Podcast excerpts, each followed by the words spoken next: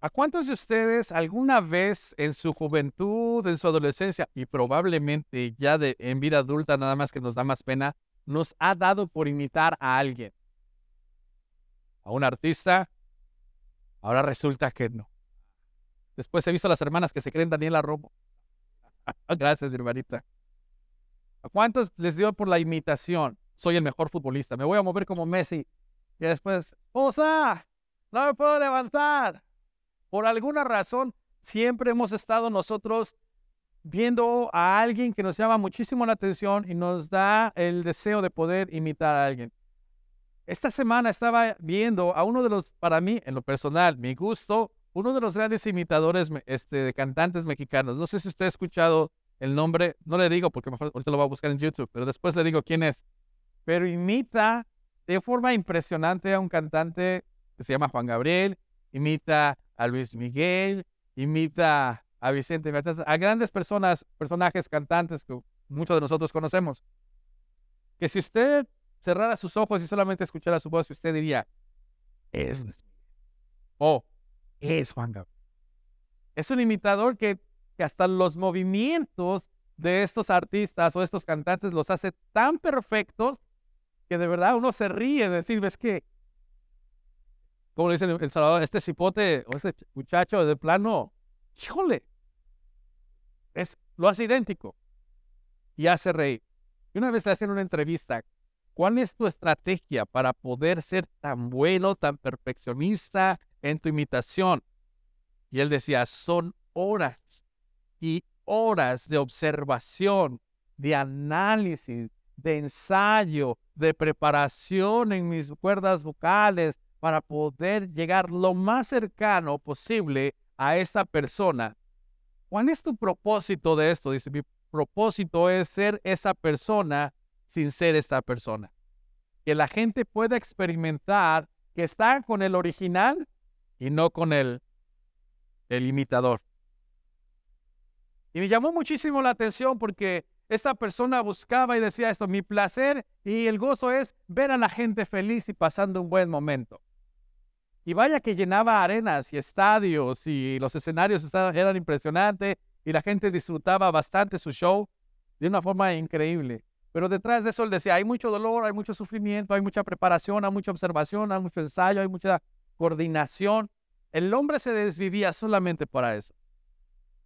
Interesantemente, cuando analizo esta parte y cuando usted me acompaña a abrir su Biblia, en Efesios capítulo 5 del versículo 1, si usted no tiene una Biblia, por favor, levante su mano y nosotros con muchísimo gusto le haremos llegar una a usted.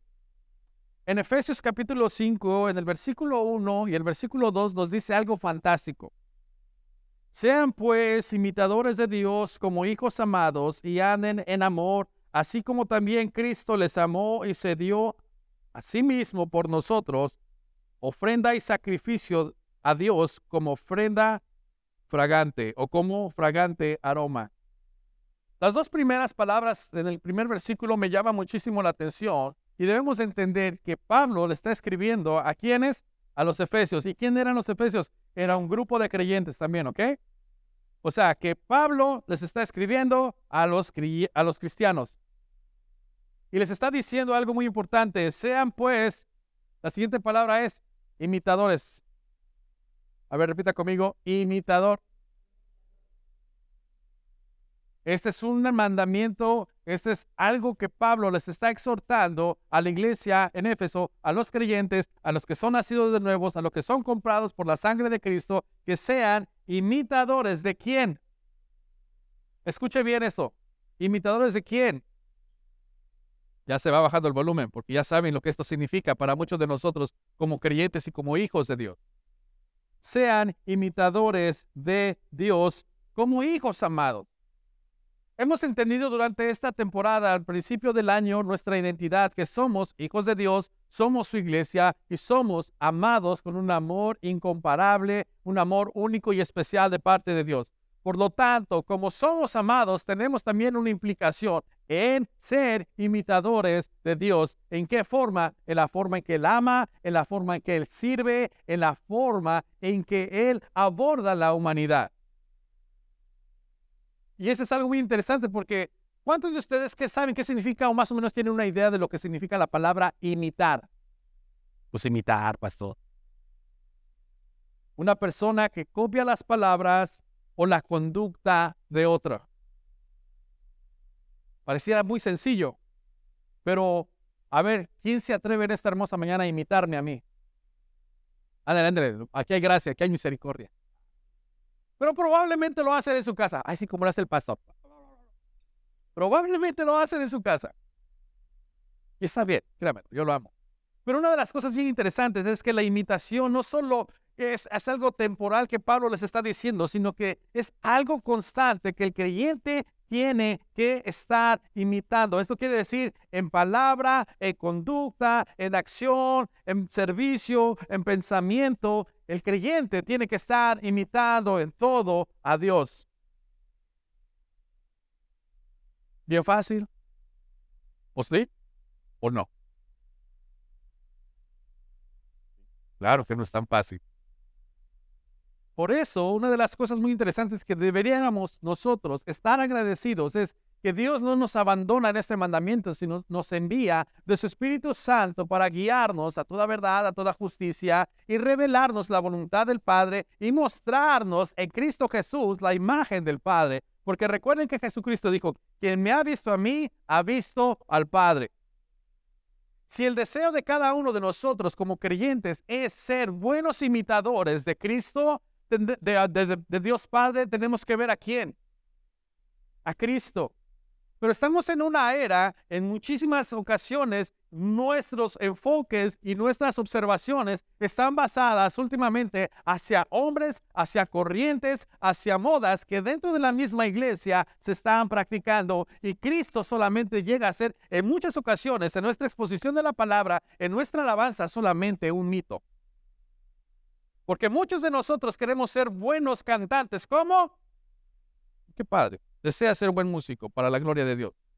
Desea ser un buen músico para la honra de Cristo, para la edificación de la iglesia. Buen cantante, sí, pero no debemos de perder de vista cuál es nuestro compromiso y nuestro objetivo principal. Mirar solamente a Dios Padre y ser un imitador de Él. Los efesios no habían sido llamados solos a contemplar o meditar a Dios. Iglesia, no somos llamados solamente para reunirnos y contemplar lo hermoso que canta el pastor, que por cierto, canta horrible. No le digan para que no se ofenda. No nos hemos reunido solamente para pasar un buen tiempo. La iglesia no se ha reunido solamente para contemplar la hermosa alabanza y la hermosa palabra del Señor, pero nos hemos reunido para esforzarnos en imitarlo. Nos reunimos para consolarnos, para animarnos a seguir perseverando hacia esta hermosa meta y objetivo que es parecernos cada día más a Dios. Ahí se perdió un gran amén. Me llama mucho la atención a mí esta parte, este verbo de imitar. Es una mímica. ¿Ustedes se han dado cuenta de repente cuando usted va, no sé, aquí no los he visto, pero ya en la Ciudad de México, va manejando y pasan unos mimos. ¿Te han visto los mismos? Y están haciendo mímica, están imitando como que están encapsulados, los van a atropellar o algo está sucediendo. Y sin hablar, ellos ya le mostraron sus emociones y usted se siente atrapado. Ya, ay, qué buen imitador qué buena mímica está haciendo. Una vez más, detrás de esto hay muchísimo trabajo.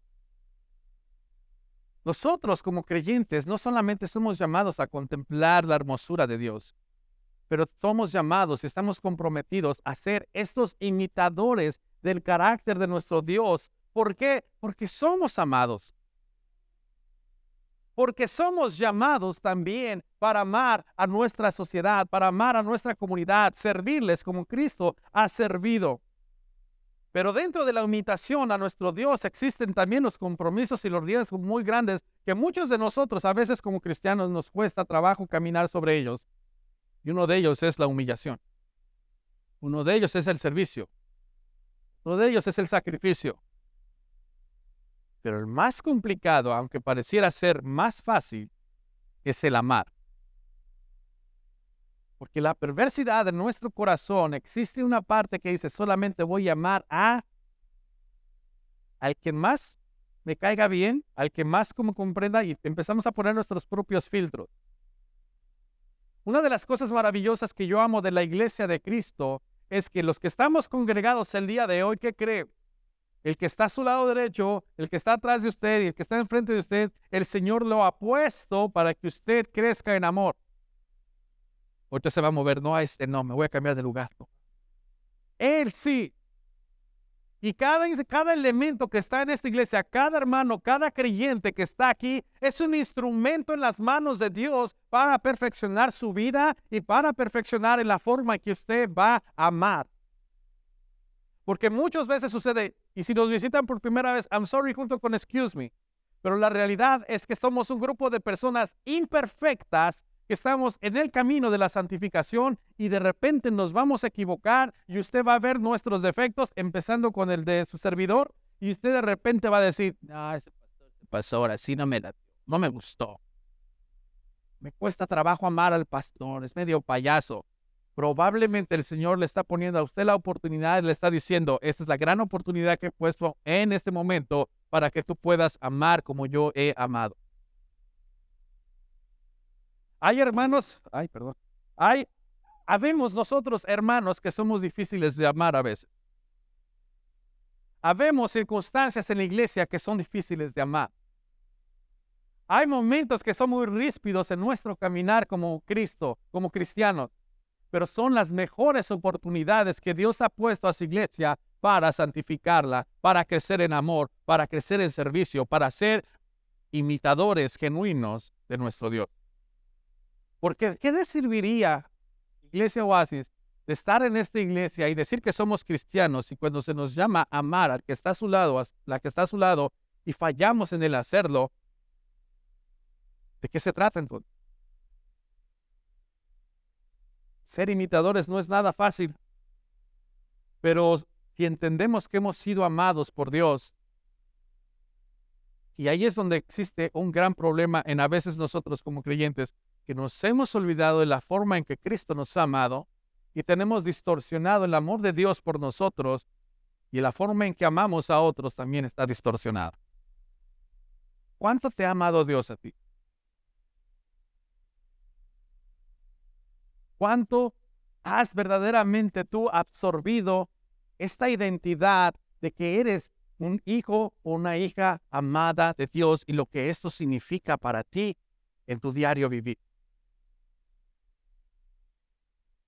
La razón que Pablo está diciendo por qué debemos ser imitadores de Dios, porque somos hijos amados. A ver, hijos, ¿cuántos anhelan ser como su papá? No, no vinieron hijos hoy. Se quedaron en casa. Papá, I'm sorry. No los escuchaste decir el amén. Había un corito muy bonito que decía, yo quiero ser como mi papá. Ah, no es un corito, ¿eh? Pero es una canción muy conocida rasurar el bigote, ¿no? Y todo esto, ponerme los zapatos. ¿Sí se acuerdan del, director de alabanza de ese, de ese corito? Famoso Topollillo, ¿no? Topollillo. Ya estoy viejito, hermano, ya estoy viejito.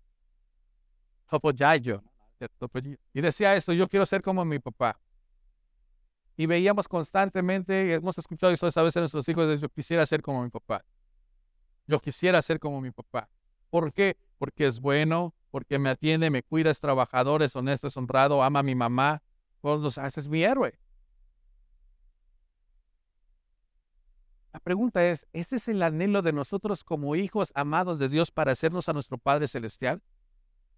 Ahora les voy a hacer la pregunta dominical. ¿Listos? ¿Cuántos quieren ser imitadores de Dios? La pregunta es, ¿qué te está impidiendo ser un buen imitador de Dios. ¿Qué es lo que te está impidiendo que tú puedas amar, que puedas servir, que puedas consolar a otros? Pero el estándar está fantástico. ¿Cómo quién debemos amar? Como Dios nos amó. Y Dios nos amó tanto que entregó a su Hijo unigénito Wow. No nos, no nos amó nada más a la ligera. nos amó de una forma tan impresionante que entrega lo más hermoso y lo más valioso que el Padre tenía, tiene, su Hijo amado, usted y por mí. Cuando se nos dice que tenemos que amar de esta forma, la pregunta es, ¿la verdad la iglesia hoy en día está amando como el mandamiento de Dios dice, amarás a tu prójimo como a ti mismo? De verdad la iglesia está comprometida a parecerse a su maestro en el amor, en el servicio, en la comunidad.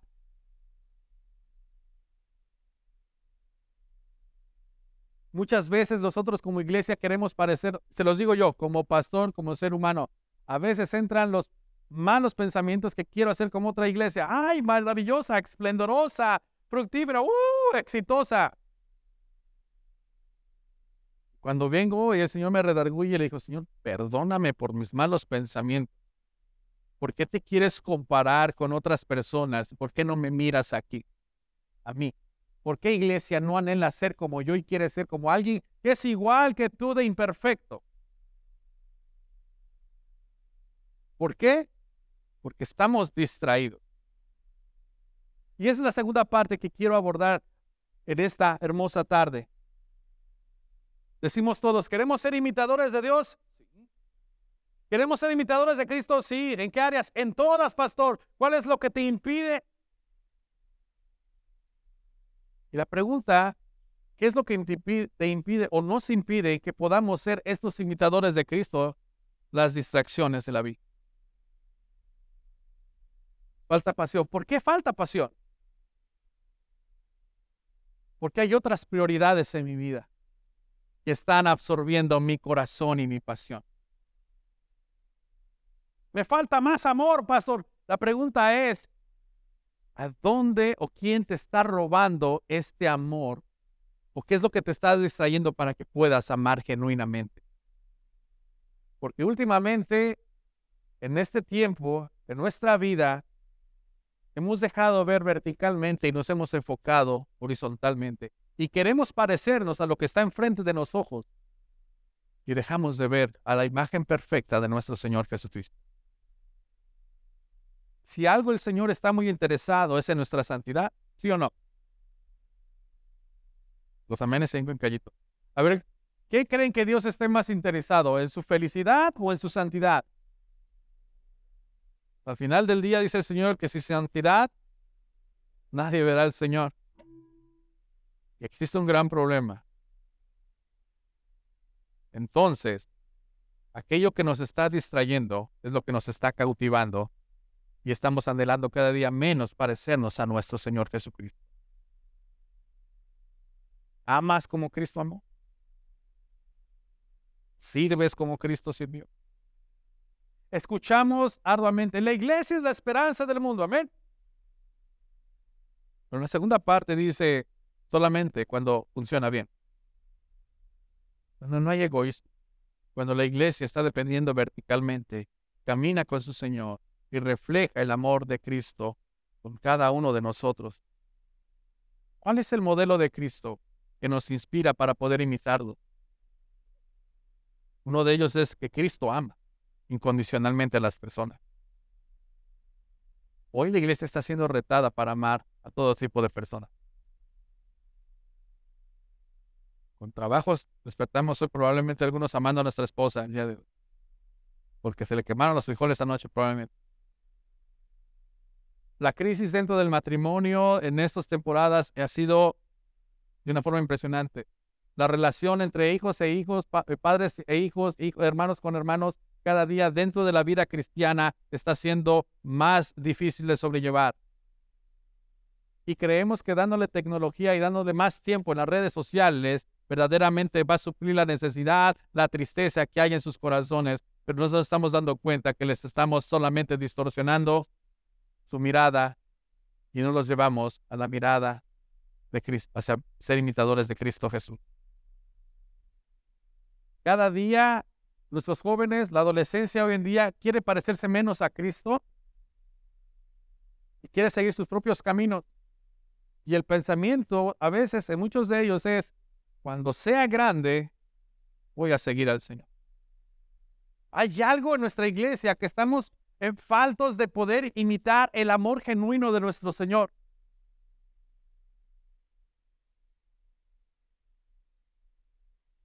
Y una de las partes esenciales como iglesia que a veces nos hace falta es entregar. Porque estamos tan ocupados en nuestras cosas personales. Hay una agenda personal muy ocupada.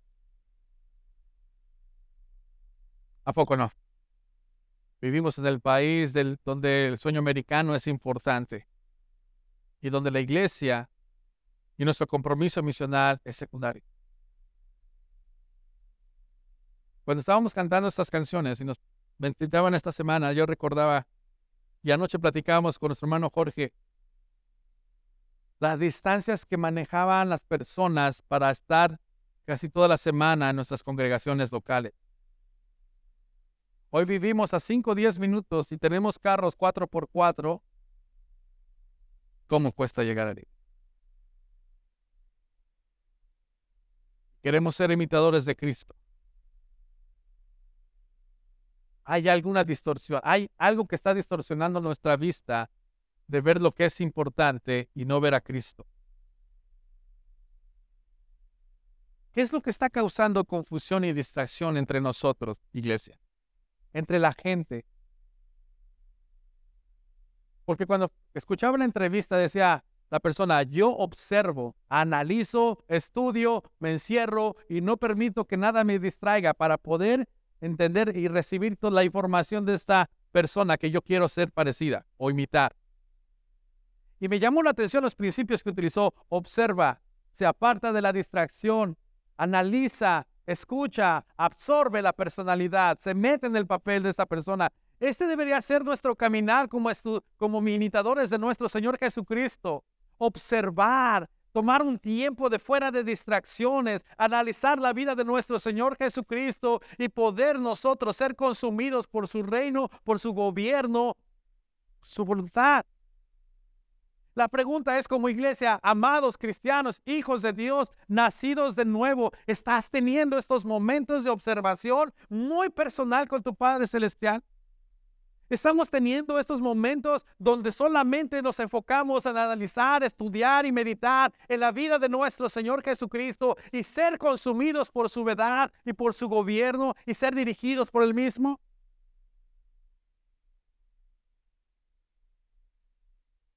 Yo con todo mi corazón, cuando una iglesia camina bajo estos principios del gobierno de Cristo Jesús, dirigido por su voluntad, nuestras comunidades pueden ser impactadas. Escuche bien, impactadas, no entretenidas. Porque aquí podemos ofrecer mucho entretenimiento. Pero el verdadero impacto es el Evangelio de Cristo Jesús y las personas están siendo transformadas para la gloria de nuestro Señor Jesús. Cuando la iglesia asuma su rol, su papel como hijos amados y su deseo y su compromiso sea ser una imitadora de Cristo Jesús, de Dios Padre, nuestra comunidad se va a ver diferente. Incluso nuestra propia congregación empieza a ser diferente. Empiezan los matrimonios a ser transformados. La relación entre padre e hijo empieza a ser transformada. ¿Por qué? Porque empezamos a ver la imagen y semejanza de Cristo entre unos y otros. Y esto cambia. ¿Qué es lo que nos está distrayendo en esta temporada? Las vacaciones del verano. ¿Cuántos ya están planeando las vacaciones de verano?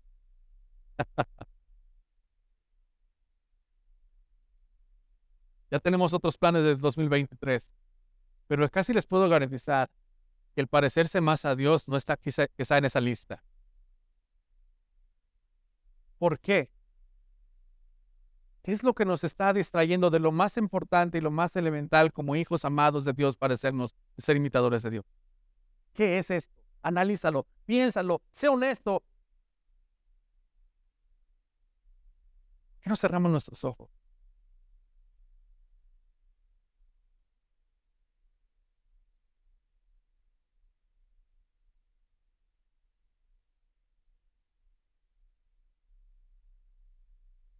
Y empezamos a meditar en esta pregunta. ¿Qué es lo que me está impidiendo a ser un imitador de Dios como hijo amado.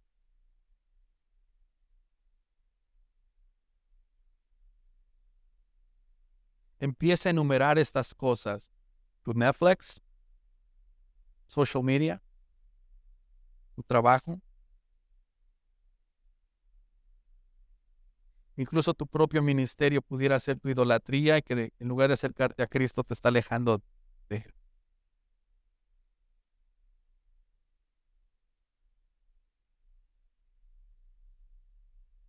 Jesucristo pasaba tiempo en oración y muy temprano para evitar las distracciones, de madrugada, para estar cerca con el Padre.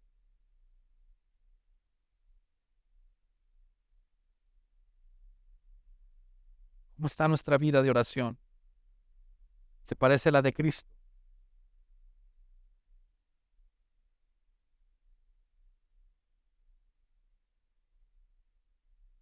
Señor, tú conoces nuestros corazones.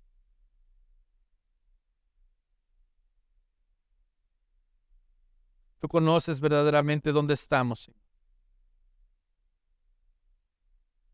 Pudiéramos ser una iglesia muy hermosa en cuestión de números, producción y tantas cosas, pero si tu carácter no está en nosotros, Señor, no somos nada. Solamente somos un grupo social más. Dios, cada uno de los que estamos el día de hoy aquí presentes,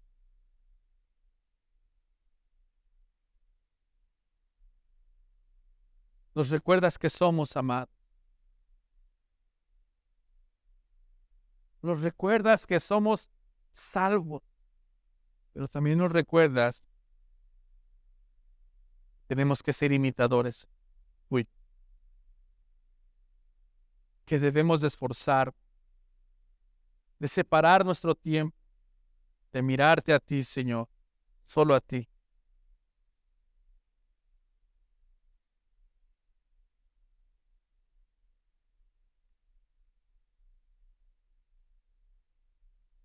Quiero preguntarte esto, iglesia, antes de terminar. ¿Conoces a Dios? ¿Conoces verdaderamente a tu Salvador? ¿Te relacionas con Él? ¿Salen juntos a estas citas de oración tuya? ¿Le dices que le amas? ¿Escuchas cuando Él te dice que te ama?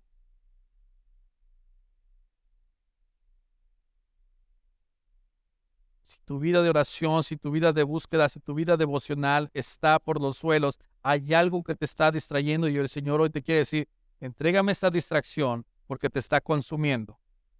Y acércate